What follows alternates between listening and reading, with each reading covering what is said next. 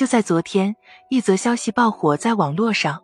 腾讯企业微信的一名应届生员工在部门内部大群中，因赶版本导致的高强度加班问题，发消息怒对管理层。企业微信负责人黄铁明在腾讯内部论坛上回应了此事，绝不会仅仅是根据大家的工作时长就来判断一个人的工作表现好坏或者绩效排名。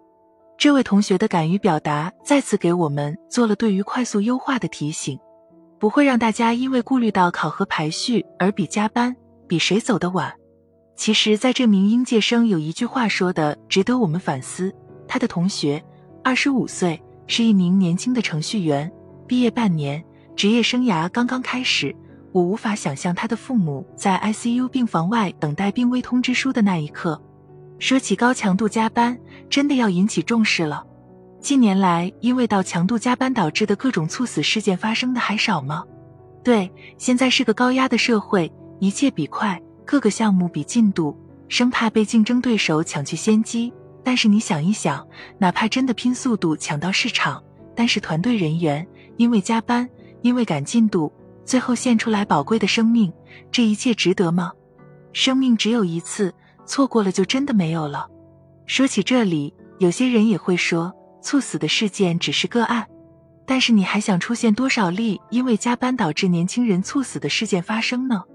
这明明就是在向我们预警呀！如果出现了大范围的因为加班引起的猝死，那么再去制止已经为时已晚了。想必大家也都听过亡羊补牢的故事吧？记住，生命仅有一次。其实过劳死需要多注意。当身体疲劳达到一定顶点，最后撑不住了，出现的死亡，或许你的身边有一些人没有规律的工作，并且长时间处于超负荷工作状态下，这种高强度的工作。很容易因为疲劳积蓄，导致大脑、心脏问题爆发，出现了猝死。说到心脏，就不得不说心脏方面猝死也是目前最常见的猝死原因。发生意外的人，往往是因为心血管功能异常导致了死亡。此时他们会面临心律失常、心跳速度加快。去年参加某综艺节目录制的高以翔，就是因为心源性猝死离开了人世。此外，不良的生活习惯对人们身体也会造成很大影响。例如，抽烟，抽烟过多对身体会造成巨大损伤，引起心脏方面问题加重，导致猝死的发生，还会出现在大脑上。这样的异常也是目前很多人不得不面对的。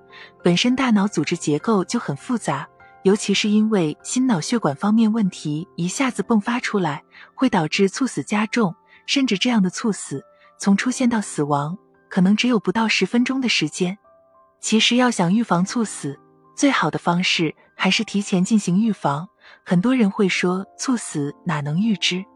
事实上，把生活中的很多小事做好，例如作息得当、科学合理作息，坚持早睡早起，饮食正确，不要吃重口味食物，荤素搭配有讲究。保持好的心态，不要过于悲观失望，以乐观的心态度过每一天。同时，要养成定期体检好习惯。通过体检可以知道身体可能存在的问题，在体检中能够了解脏腑的健康，从而有针对性进行缓解治疗。好好的一个人发生了猝死，确实是很难受的事情。如今有个不得不面对的现实，那就是猝死的人数不断增多。原因希望大家多注意。科学进行预防才是最好的，并且需要在平时最好预防保健。这些保健措施，希望你能做对。